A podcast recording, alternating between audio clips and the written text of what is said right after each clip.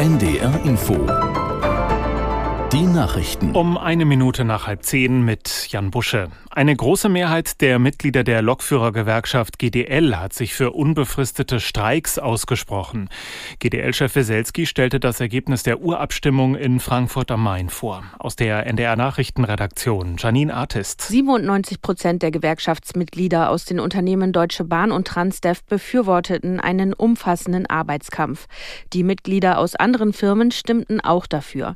Beteiligt Beteiligt haben sich laut Weselski 70 Prozent der in der GDL organisierten Lokführer.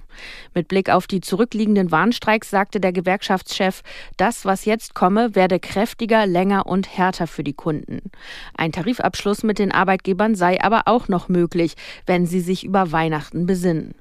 Hauptstreitpunkt ist die Forderung der GDL nach einer kürzeren Wochenarbeitszeit für Schichtarbeiter bei vollem Lohn. Die israelische Armee setzt ihren Kampf gegen die islamistische Hamas fort. Bei Luftangriffen auf die Stadt Rafah im Süden des Gazastreifens sind nach palästinensischen Angaben mindestens 28 Menschen getötet worden.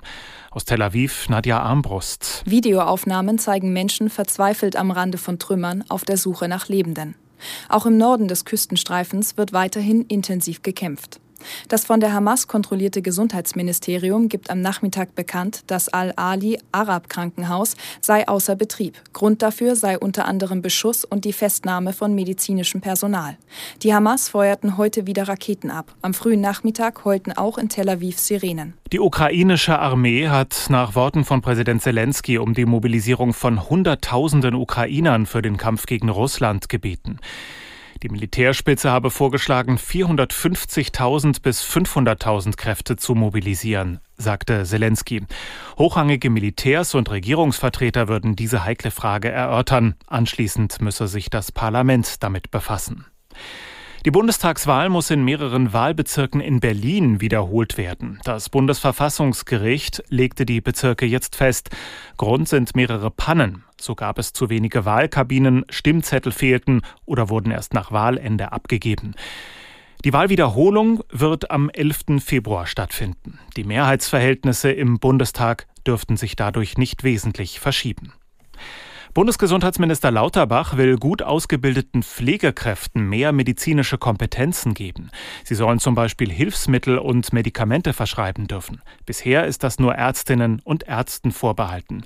Lauterbach sagte, Pflege dürfe weniger, als sie könne. Ein Gesetzentwurf soll in den nächsten Wochen vorliegen. Der SPD-Politiker erhofft sich, den Pflegeberuf attraktiver zu machen. Und das Wetter in Norddeutschland. Heute Nacht noch etwas Regen, aber allmählich trockener bei 6 bis 3 Grad. Und morgen viele Wolken, etwas Sonne und immer wieder Regen, 5 bis 8 Grad, dazu stürmisch. Das waren die Nachrichten.